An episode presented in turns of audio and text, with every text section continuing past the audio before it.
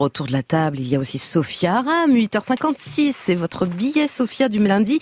Et vous nous faites faire un petit saut, tiens, dans le temps. Nous sommes le 2 janvier 2020 du côté de Saint-Germain-des-Prés, c'est ça?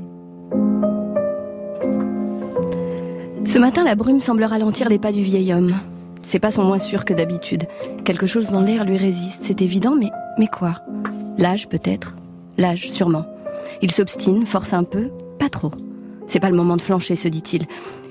Il faut avancer, voilà, comme ça, doucement, détendu, presque détaché, même s'il ne reconnaît plus rien, ni les murs, ni les pavés, ni les gens, rien. Comme un étranger à Saint-Germain-des-Prés. Et pourtant, il faut marcher. Le moindre retard lui serait interprété. Lui qui vient tous les matins pour emmerder les libraires et s'assurer qu'il est toujours en rayon, et le seul jour où un livre parle de lui, il se déroberait Certainement pas. Il repense à ces folles années où le Paris littéraire frétillait d'un plaisir délicieux, coupable, au moindre soubresaut de sa quéquette. Parce qu'il est comme ça, Gabriel, il écrit sur, autour et avec sa quéquette. Et Dieu sait qu'il l'aime, sa quéquette. Sa précieuse petite quéquette, il l'aime d'un amour pur, intact. Il l'a toujours protégée, chérie, choyée. Il a toujours aimé ce qui était tout beau, tout neuf. Sa quéquette aussi. Elle était comme ça. Même à 50 ans passés, elle n'aimait jouer qu'avec des enfants. Enfin, des enfants. Des adolescents. De moins de 16 ans, toujours. De 15, de 14, de 13.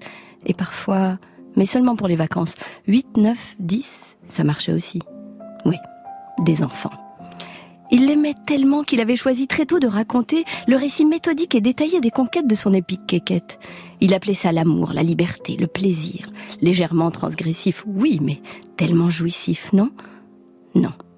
Le 2 mars 1990, Denise Bombardier avait dit non, interrompant l'énumération gourmande des trophées prépubères de la quéquette susnommée et les gloussements d'un plateau hors sol en disant tout. La libye littéraire, l'écrivain ennuyeux, la pédophilie, l'impossible consentement, l'emprise, l'abus de pouvoir, l'irréversible dommage, l'horreur, le dégoût et finalement les comptes à rendre à la justice. Gabriel reprend son chemin. Il chasse de son esprit celle que Philippe Solers traitera pour l'occasion de mal baiser.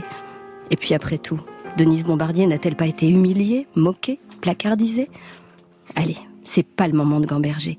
Parce que ce matin, Gabrielle Matzneff a rendez-vous avec le livre d'une de ses victimes. Elle a grandi, vieilli un peu aussi. Elle ne l'intéresserait certainement plus si elle n'avait pas décidé aujourd'hui de siffler la fin de la récré. Elle s'appelle Vanessa Springora.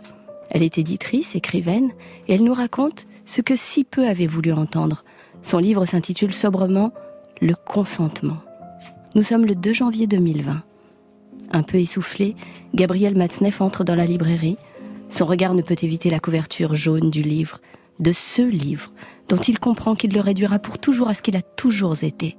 Un pauvre type qui a passé sa vie à décrire ses relations sexuelles avec des enfants, dont il aura fallu qu'une de ses victimes parle pour qu'on l'on comprenne qu'il était pédophile. Merci Sophia Aram.